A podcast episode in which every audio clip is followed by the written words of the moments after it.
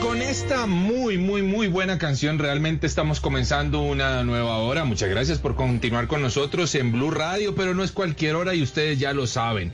Es la mejor hora de la radio en Colombia. Los vamos a estar acompañando en esto que se llama Travesía Blue. Yo soy Juanca y saludo por supuesto a Mari. Hola Mari. ¿Qué hubo Juanca? ¿Qué tal esta super canción con la que arrancamos? Oiga, muy buena, ¿no? Sí, señor. Suitcase de CIA. Equipaje, maleta. Juanca, ¿usted qué lleva en su equipaje cuando viaja?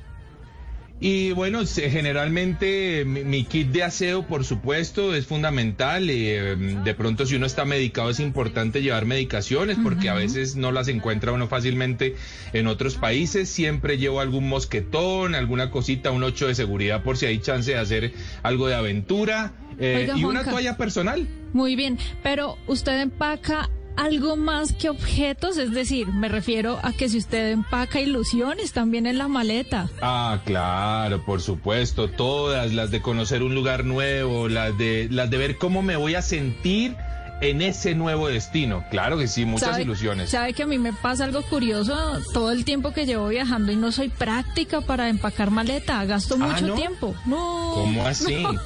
Me rajo alistando maleta, puedo durar días y saco ropa y vuelvo y la empaco y la quito y la No, no, no, no, es un completo. ¿En serio tanto así? Sí, Juanca, y sobre todo cuando eh, se trata de alistar las cosas de aseo, ahí sí que me complico mucho más. Ah, que porque el champú, que el acondicionador, que el bloqueador solar para la cara, para el cuerpo. O sea, uno de mujer usa tantas cositas, por no decir otra palabra.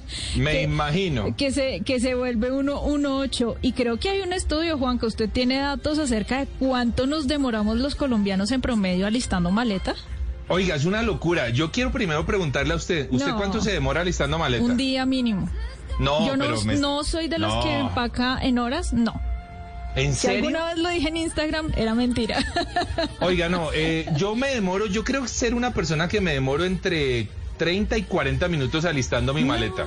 No creo demorarme más, pero ojo que un estudio dice que en promedio los colombianos nos demoramos 6 horas y media haciendo maleta, convirtiéndonos además como los más demorados en Latinoamérica. No lo dudo. ¿Y usted pone musiquita mientras alista maleta o se enfoca? No, no, no, yo, yo la verdad me enfoco eh, y, creo que eso me, permite ser un poco más eh, rápido, seguramente. en cambio yo voy, no, no, Juanca, yo voy escuchando música o viendo tele y salgo y hago una cosa y entro y... Entonces eh, ah, bueno. Seguro que esa es la demora. Vea que este estudio se hizo a más de 21 mil viajeros em, y la verdad es que es un poquito sorprendente. ¿Sabe quiénes son los segundos en Latinoamérica? ¿Quiénes? Los mexicanos, sí señor.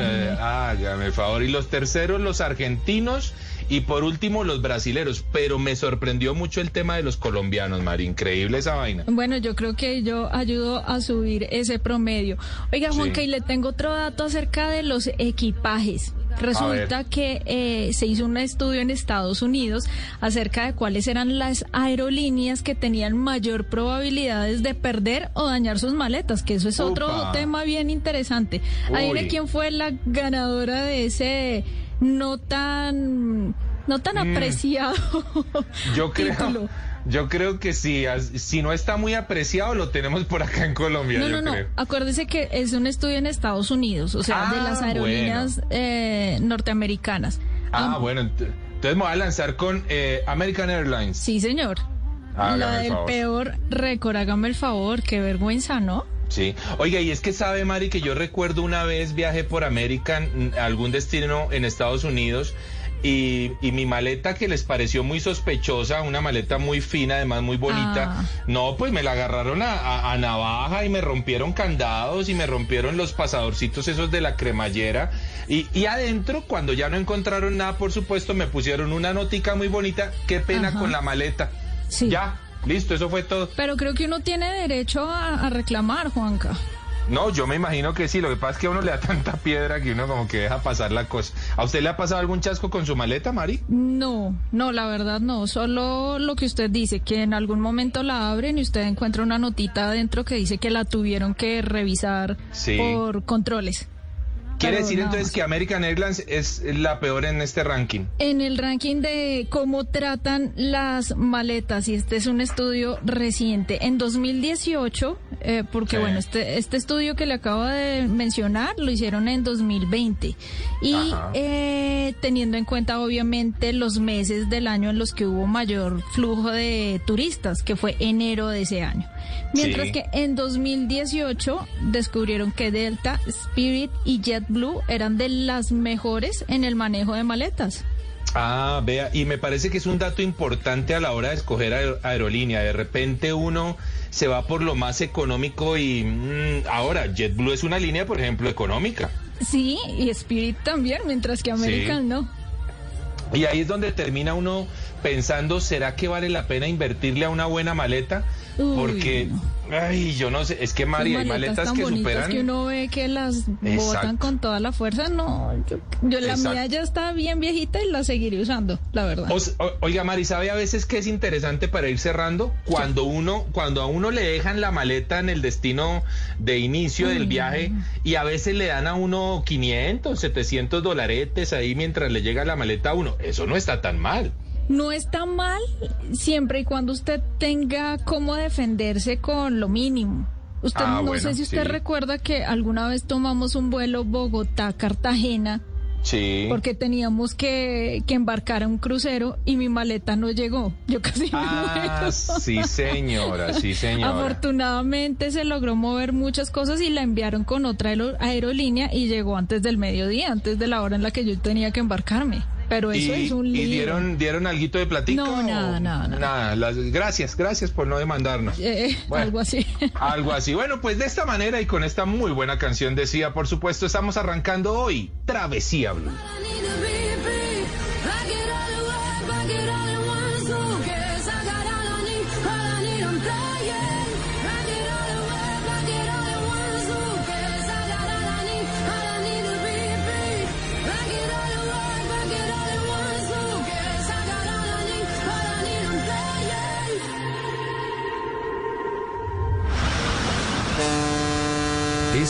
Es Travesía Blue.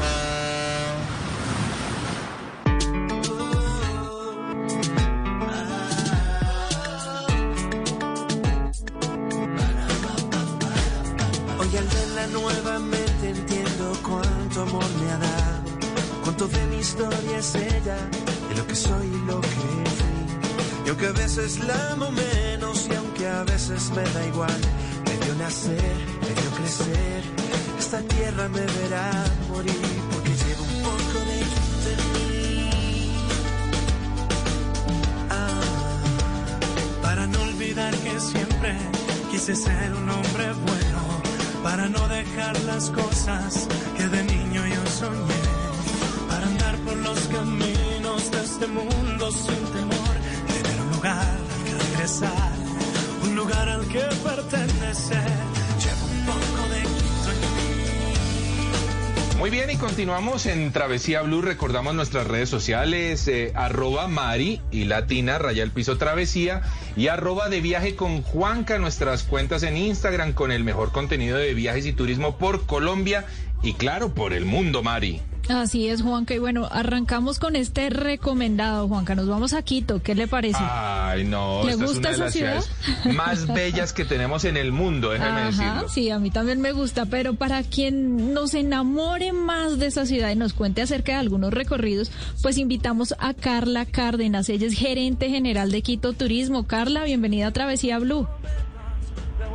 Muy buenas tardes, Juan Carlos y Maritza. Qué gusto, un saludo muy especial a toda su audiencia. El mercado colombiano es uno de los prioritarios para la ciudad de Quito. Tenemos una hermandad y unos, mm, unos lazos comerciales ya de buen tiempo. Así que muchísimas gracias por el espacio. Claro que sí, Carla, con mucho gusto y bienvenida siempre a estos micrófonos.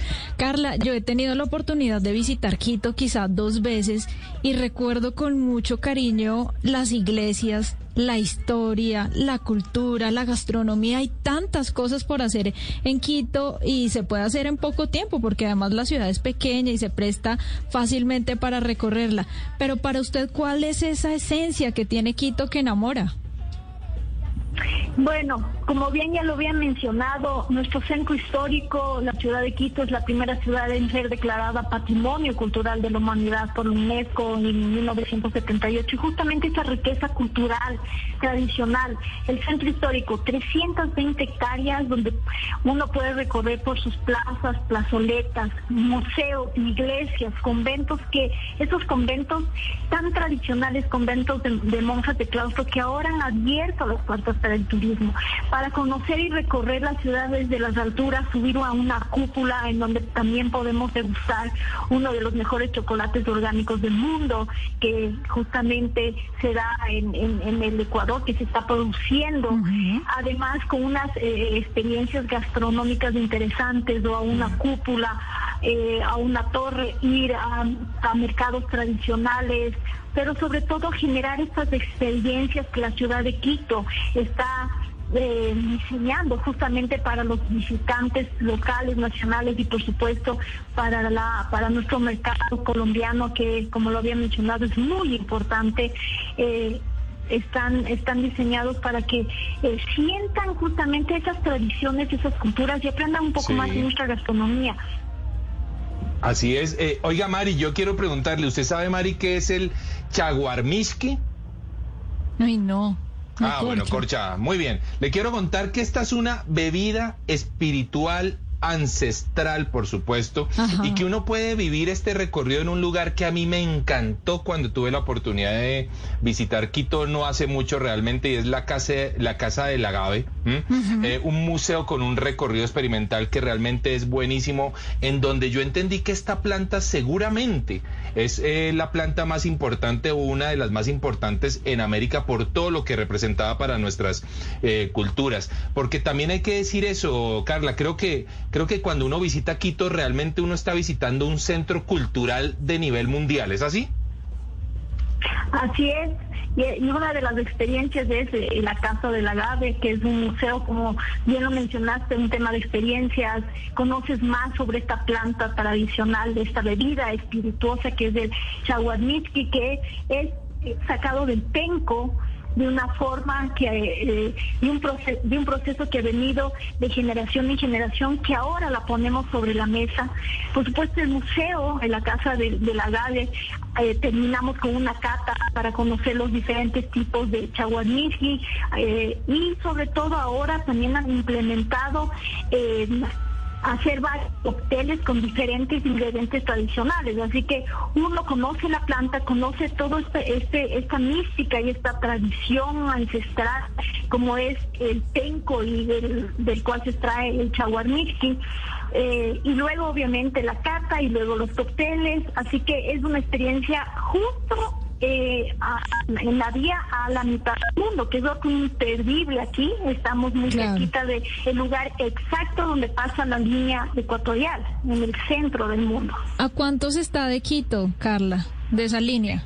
45 minutos desde, desde el centro histórico, 45 minutos, así que en el trayecto está la Casa del Agave, vamos parando en la Casa del Agave, también hay otro lugar para conocer otra bebida deliciosa como es la cerveza, ahora hay varios lugares de cerveza artesanal donde uno conoce cómo eh, es la elaboración, también estas, estas mezclas de la cerveza con el, el chocolate, con el café, con una en plantas medicinales, entonces también se puede hacer la cata, las catas de la cerveza artesanal. Llegamos al lugar exacto donde pasa la línea ecuatorial, en donde uno puede tomarse la fotografía en el hemisferio, con un pie en el hemisferio norte y otro en el hemisferio sur. Un museo lúdico para conocer justamente la energía y esta línea imaginaria como ejerce eh, eh, su fuerza sobre eh, el, territorio que es Ecuador, ¿no? Entonces, ese museo es ideal para las familias, porque los niños justamente a través de estos juegos lúdicos del agua, del peso, del equilibrio, van aprendiendo un poco más de la posición geográfica del Ecuador. Muy bien. Carla, la gastronomía quiteña, quizá una de las más ricas y variadas de Ecuador. Y le voy a hacer una pregunta que la va a poner en problemas. ¿En dónde se puede comer el mejor locro? de la ciudad. Difícil. ¿Y qué es además? Porque los oyentes no saben qué es el locro. El locro de papa es una eh, un tipo sopa, pero un potaje un poco más espeso, en donde se elaboran con tres diferentes tipos de papa. Como nosotros estamos, tanto Ecuador como, Colombia, como Colombia, estamos atravesados justamente por los Andes. Y tenemos una gran variedad de papas, de este tubérculo en donde justamente se crea este locro de papa que es eh, justamente el, secreto es la combinación de tres tipos de, de papa, papa gaucha, papa criolla, papa chola, que le da un sabor especial.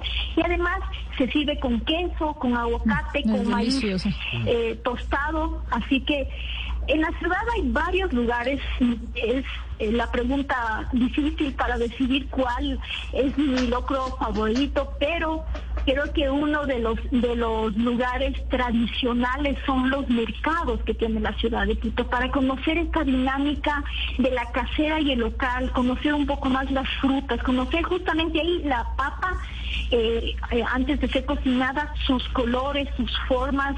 Aquí tenemos, como nos pongo en Colombia, también una, más de 20 tipos de papas. Así que ir a esos mercados, conocer el tubérculo, hablar justamente con las cocineras locales, que les expliquen cómo es eh, la, elaboración no no tiene no no tiene precio. Entonces en los mercados tradicionales también se come muy bien. Y ahora con la nueva normalidad se trabaja de la mano con los mercados y por supuesto con eh, los prestadores de servicios en implementación de medidas de bioseguridad, eh, se les ha dado capacitaciones. Estamos listos justamente para recibir a nuestros hermanos colombianos que tengan la seguridad y la certeza de que estamos aquí aplicando las medidas de bioseguridad.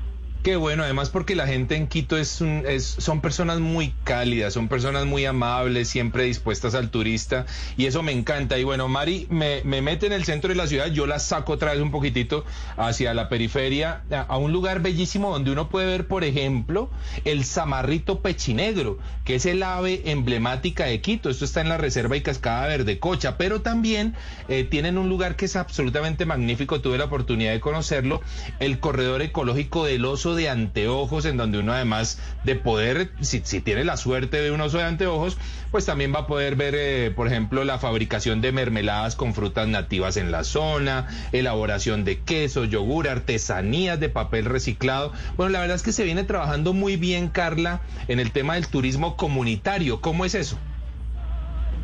Así es, bueno, Juan Carlos, tú, qué bueno eh, que, que hayas podido recorrer esta zona. Sí me acuerdo que cenamos algún momento que estuviste aquí en la ciudad de Quito, en el Nuema, en el Hotel Hila. El Nuema es uno de los nuevos cities de lo que es Latinoamérica, así que estamos también eh, justamente difundiendo nuestra gastronomía. Sí, en la parte del noroccidente está el corredor del oso andino, en donde, como tú bien mencionaste, a partir del mes de septiembre florece el aguacatillo y es eh, una fruta que le gusta mucho al oso, así que vamos a poder verlo eh, un poco más continuo porque el resto del año es más complicado. Así que en esa zona del noroccidente, que es un bosque nublado, ideal para el tema de aventura, observación de pájaros, hay una comunidad que se llama Yunguilla, que es un ejemplo de turismo comunitario. Ellos justamente han restaurado, han ampliado también sus casas para recibir al turista, para que formen parte de esta familia. Son alrededor como más de 500 familias que antes talaban el árbol los árboles del bosque nublado, pero ellos se dieron cuenta que a la final iban a destruir esta zona eh, mega diversa y cambiaron de pensamiento. Esto que estoy hablando hace, hace, más de 10 años fue, ha sido un proceso largo que ahora es un ejemplo no solo para Quito, en el Ecuador, sino de es un producto internacional en donde se hacen varios temas de pasantías, como tú bien mencionas, tienen su tienda comunitaria donde venden las mermeladas, las artesanías, y si uno puede o quiere quedarse, hospedarse ahí, tienen las casas comunales en donde uno vive con una familia local, entonces la experiencia es muy auténtica, en la mañana sales al ordeño o a elaborar los quesos, vas al huerto eh, comunitario. Y son estos ejemplos que se han venido trabajando de la mano entre eh, comunidades rurales, el sector público y también la academia para que estos ejemplos se sigan replicando en el resto en el resto del Ecuador. Pero Yunguira ha pasado ya un proceso importante en donde eh, ha puesto en alto el tema del turismo comunitario. Es un gran ejemplo, ha tenido apoyos varios de la ONG, de ONGs internacionales y también hay varios reconocimientos. Así que es un punto estratégico en nuestro nodo occidente. Buenísimo. Carla, ¿cómo está el tema del metro en la ciudad de Quito? ¿Cuándo lo estrenan y si transformó mucho el centro histórico con alguna de las estaciones? Bueno, el metro de Quito ahorita estamos ya en la etapa final, posiblemente, bueno, lo más seguro es que para diciembre ya tengamos el metro conformado por eh, 15 estaciones de las cuales una está en el centro histórico, está en plena plaza de San Francisco.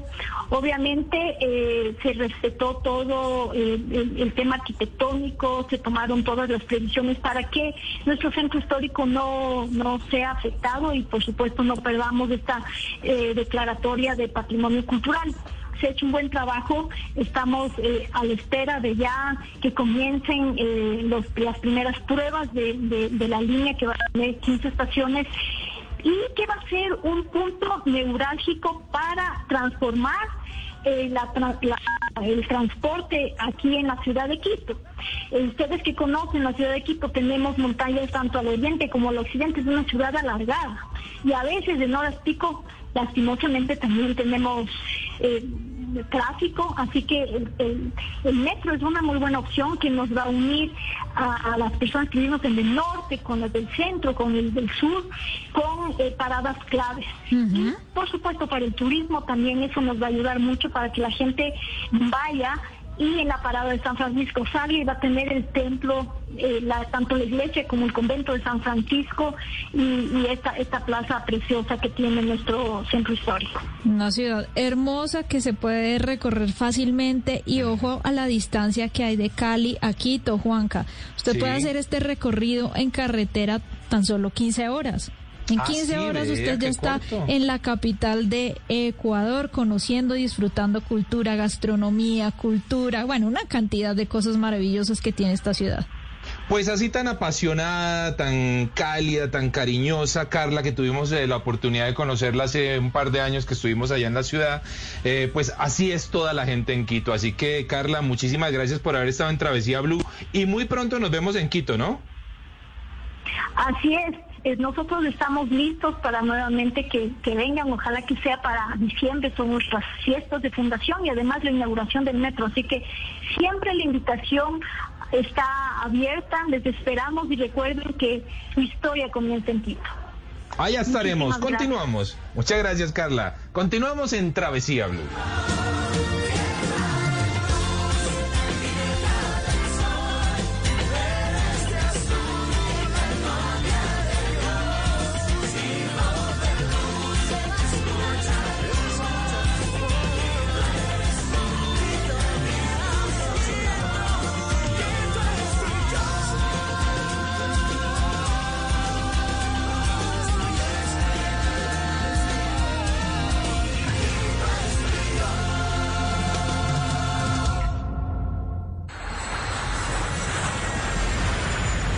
Estás escuchando Travesía Blue.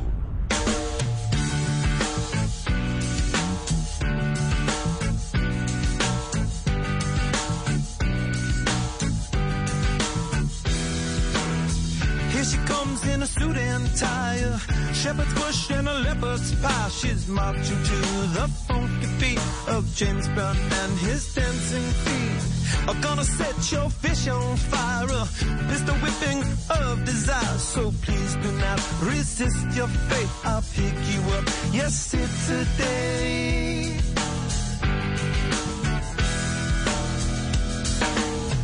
How could I forget to mention a bicycle is a good invention? Sitting there in a silent movie beside the only girl who really ever knew me. Happy days, but sad of facing. Heaven knows I'm on the case. Oh, how could I forget to mention the bicycle? Somebody told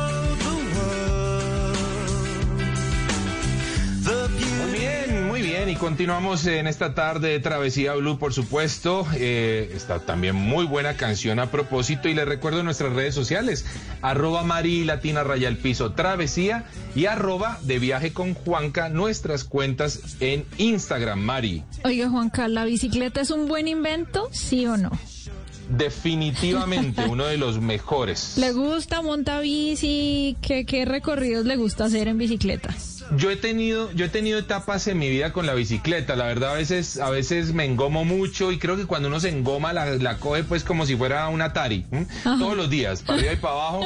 Y luego uno ya le empieza dice Atari, Juanca, usted ya revela cuántos años tiene. Sí, sí, qué pena. Bueno, entonces el, PlayStation 5, ¿no? El PlayStation 5. Y luego ya, ya uno le empiezan a doler los huesitos y la vaina y dice, bueno, la voy a dejar unos, unos mesecitos y ahí la abandona otra vez. Pero la verdad es que la bicicleta es una de las muy buenas experiencias que hay, no solo de transporte, sino también de turismo, ¿no? Sí, claro, hay muchos lugares en el mundo que buscan que la gente pueda hacer recorridos, por ejemplo, en los centros históricos en bicicleta, para que no, eh, uno, no contaminen, dos, no congestionen tanto las vías y tres, para que puedan tener un, un recorrido divertido y cercano a la cultura ciudadana. Oiga, Juanca, hay una mujer que dice que ha alcanzado la cima en dos ruedas o a dos ruedas. Ella es Lina Mendoza, ella es ciclista urbana, pero también es médico veterinaria, eh, bueno, tiene un máster en conservación, una mujer muy preparada que se enamoró de la bicicleta y a la que le queremos preguntar, Lina, ¿la bicicleta es un buen invento? Hola Marita, Juan Carlos. Mira, yo pienso que es el mejor, es el mejor invento que ha podido existir. De hecho, eh, es algo que transforma la vida y, a mí me la cambió. A mí me cambió la vida totalmente desde que empecé a, moverme en bici. ¿Cuándo le cambió la vida, Lina? ¿Cuántos años tenía y por qué dice que le cambió la vida? Pues mira, realmente, realmente yo creo que yo también soy de la de la época del Atari, entonces Juan Carlos no te Muy bien, gracias, gracias por eso, sí señora. Ah, mira, mira, yo pues desde niña siempre montaba y, pues yo recuerdo que, siempre era la ilusión que estuviera abajo del árbol la bicicleta, ¿no? Pero, pero bueno, pasan, pasan los años y pues uno como que va bajando de lado. Sin embargo, hace, hace siete años, yo en este momento tengo 49 años, hace siete años eh, volví a tomar el tema de la bicicleta porque pues la, movilidad en Bogotá es, pesada, es, es, compleja, entonces veía que era más fácil moverse uno para todos lados. Básicamente yo podía estar gastando 45 minutos en el trayecto de mi casa abajo y eso me convirtió en un trayecto de 15, máximo 20 minutos al día. Me empecé a sentir más, más, más alegre, como menos estresada. Y pues una vez fui al médico y, me dijeron, el médico me dijo, ya, pero, pero usted eh, tiene un, muy buen estado físico, es decir, mis exámenes de laboratorio, todo, etcétera, etcétera, todo estaba perfecto. Pero más allá de eso, es, sentir la, libertad, es sentir la felicidad, es sentir la adrenalina que le da a uno la bicicleta. Oiga, qué bueno, qué, qué, bueno ese inicio de, historia realmente de Lina. Ahora, les quiero dejar en punta algo, porque ya regresamos con Lina. ¿Qué? ¿Usted sabe, Mari, qué son la oruga y el velociraptor? Eh, no, no, no, un animal y Velociraptor un carrito es otro. el Velociraptor es otro. Dejémoslo ahí. Ya nos va a contestar Lina en un momentito. Nosotros continuamos acá en Travesía Blue.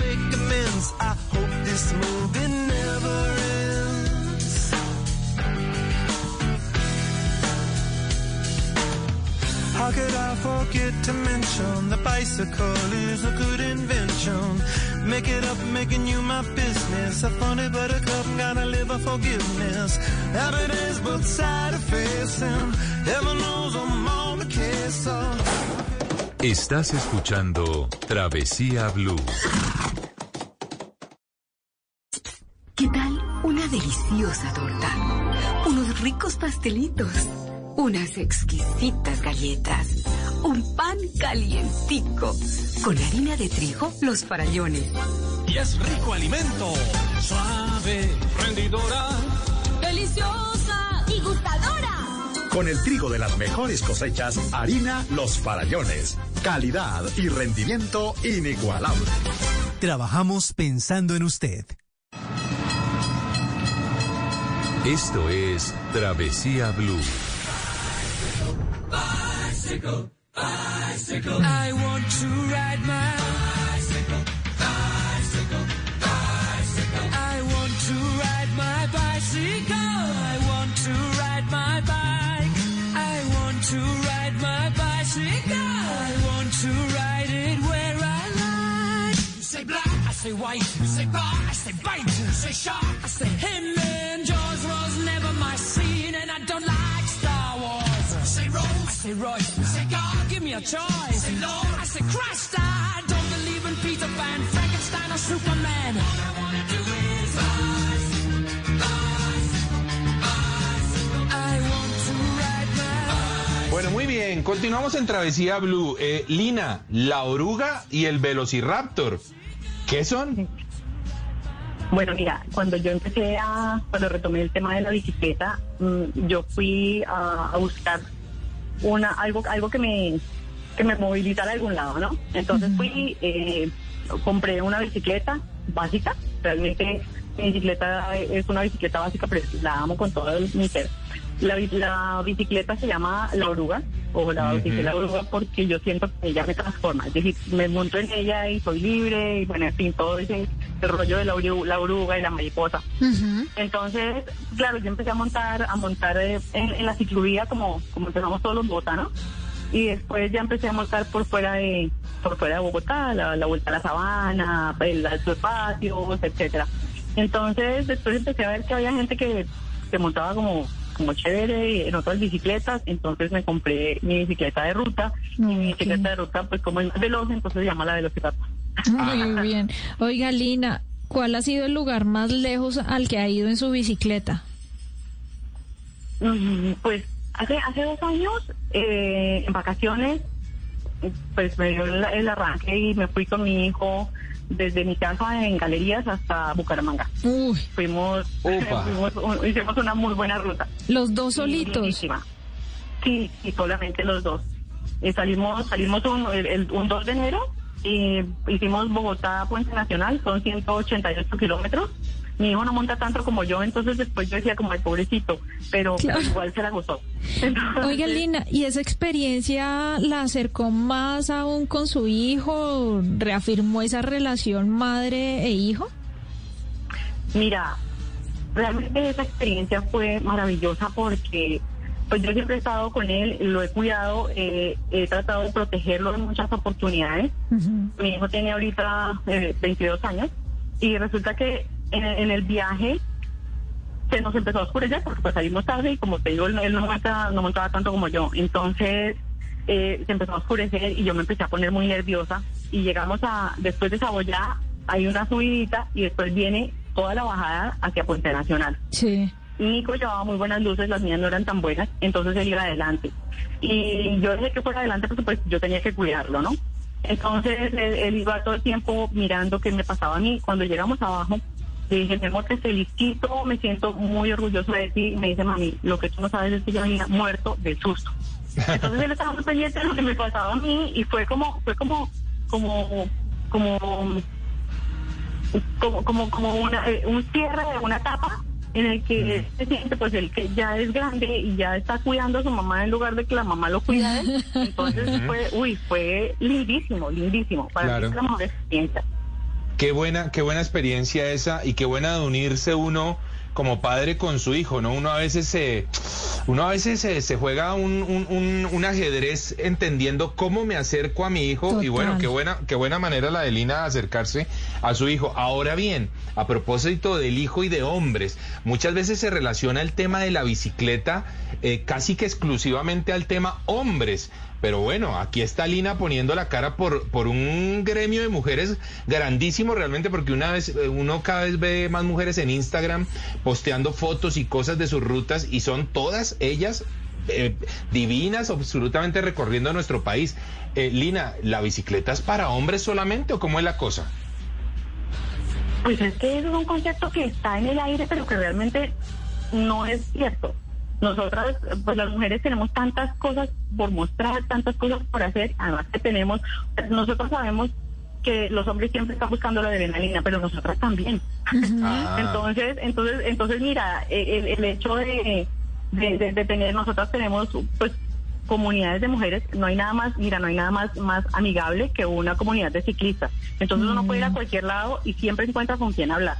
Entonces yo monto con un, con un grupo que se llama Crank Ladies también y, y con varios, con, otros grupos que, que montan en Bogotá.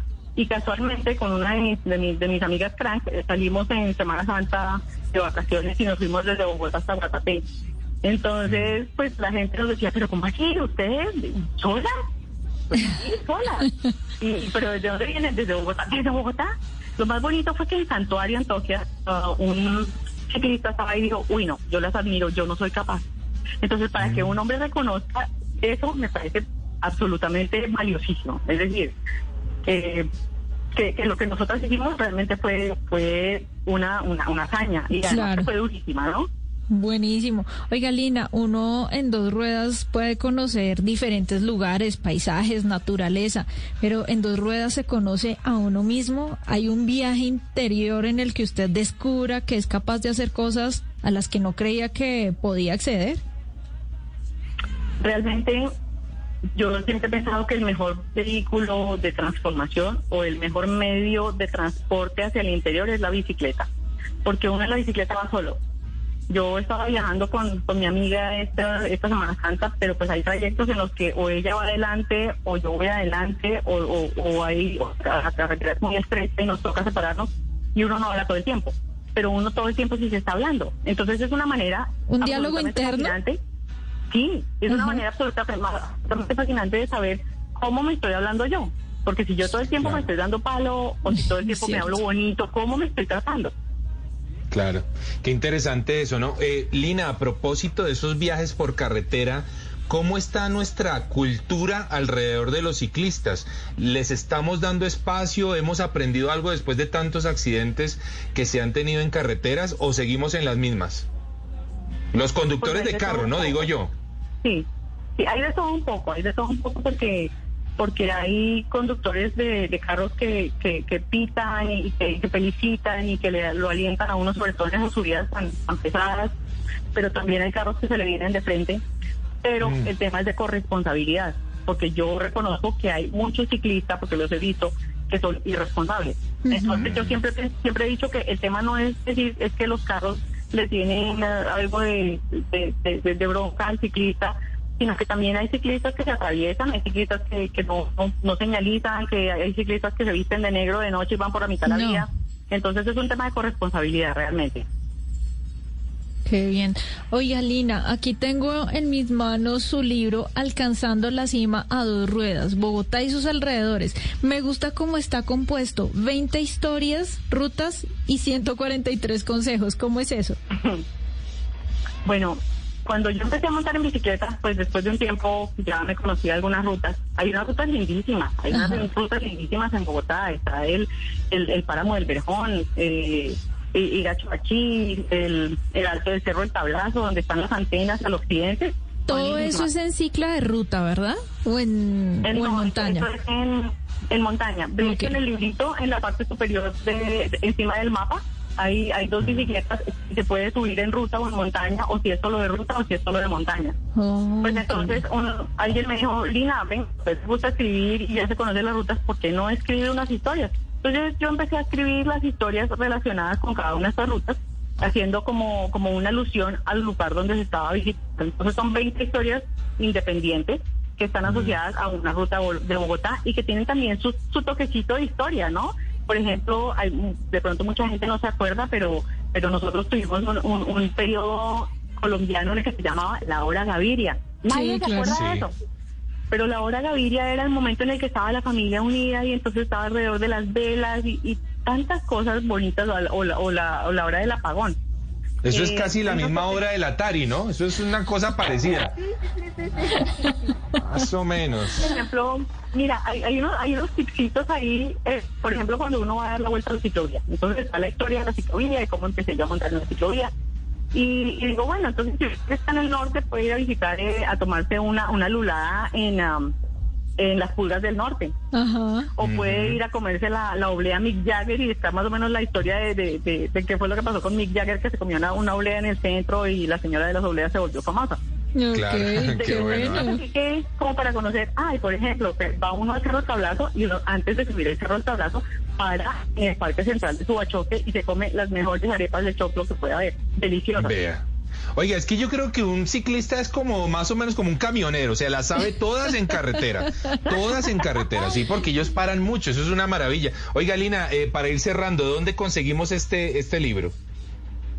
Pues el, libro lo, vendo yo eh, a través de la cuenta de Instagram y pues entre mi hijo y yo hacemos los domicilios. Y, ¿Cómo es esa cuenta de Instagram, Lina? ¿Cómo es? Lina, es Lina Esperanza y la cuenta es Lina E Mendoza S. Lina E Mendoza F. Mendoza F, arroba Linae Mendoza F.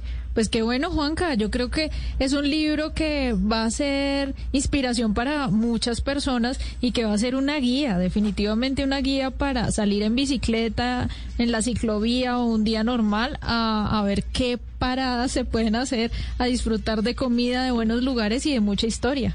Definitivamente, qué buena invitada, Lina. Muchas gracias por haber estado en Travesía Blue y compartir tantas historias.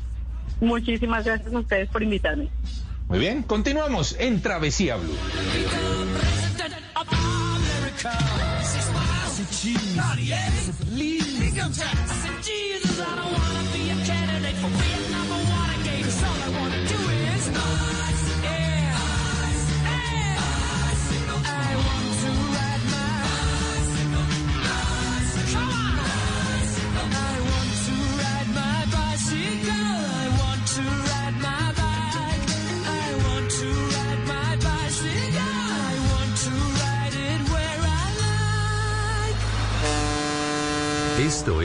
Travesía Blue.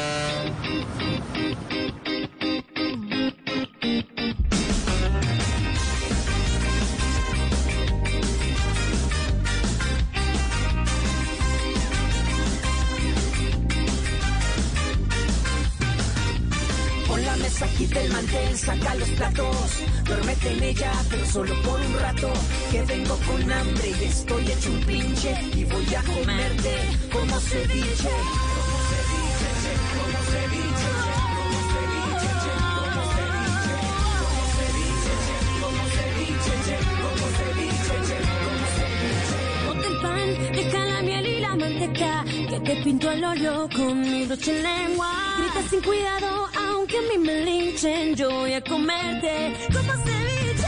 Como ceviche, como ceviche, como ceviche, como ceviche, como Oiga, oiga, oiga, yo no me imagino cómo sería hacerle el video musical a esta canción. Cosa Ay, loca, ay, ¿no? Yo, yo no digo nada. No es mejor, déjelo así, oiga, está, está chévere esto. Oiga, Juanca, ceviche, ¿se escribe con C o con S? Con C. Bueno, eh, eh, segurísimo.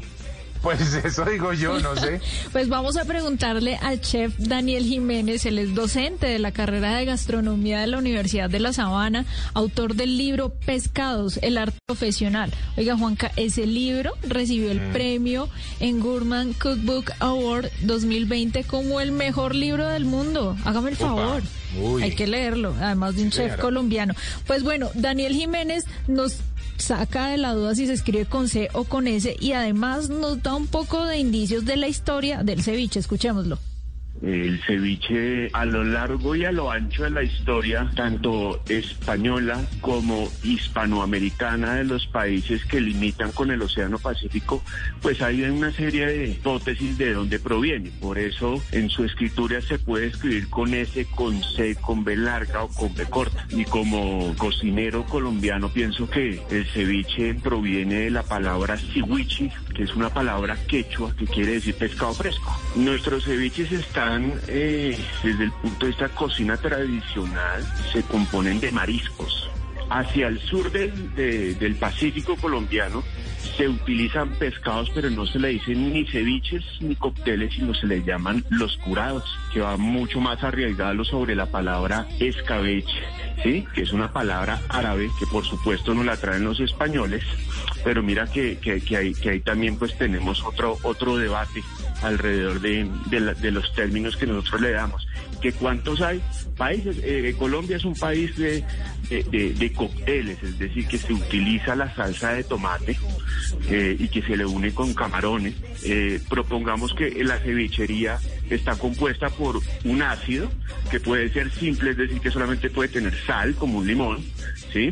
O que puede ser compuesto como un adobo. Cuando hablamos de adobo son cuando tengo una serie de ingredientes como cítricos, como eh, bases de, condimentación, como una cebolla, como un cilantro, lo mismo los aromáticos, como un ajo, y hago un licuado y luego eh, eh, pasamos por un colador esta, este licuado y eso es una base compuesta. Entonces, a partir de esa base compuesta, pues tenemos unas proteínas, tenemos otra base de condimentación como la cebolla, cilantros, pimentones, por supuesto el maíz, que, es de nosotros y que puede ser acompañado, eh, en el caso, bueno, de, Ecuador, de Colombia, eh, en partes de Perú se utiliza con la galleta de soda, que, eh, o también los plátanos maduros, los verdes o los chifles.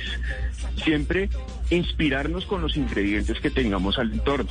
Necesitamos un ácido, pues podemos aprovechar una maracuyá, podemos utilizar una naranja, podemos utilizar un limón, nuestros limones eh, colombianos como un limón mandarino en una licuadora exprimidos, ¿sí? Luego aromatizarlos y condimentarlos, ¿sí?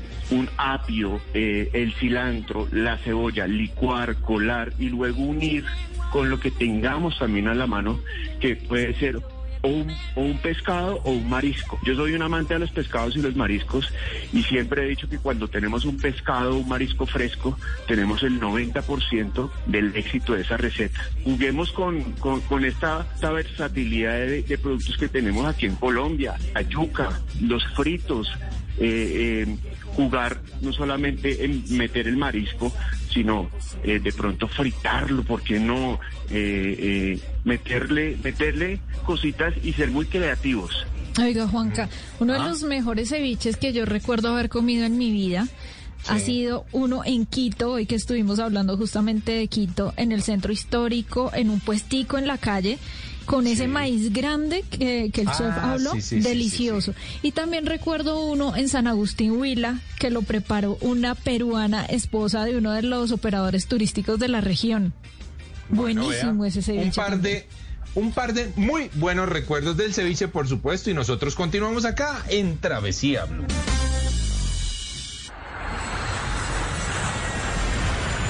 Estás escuchando Travesía Blue.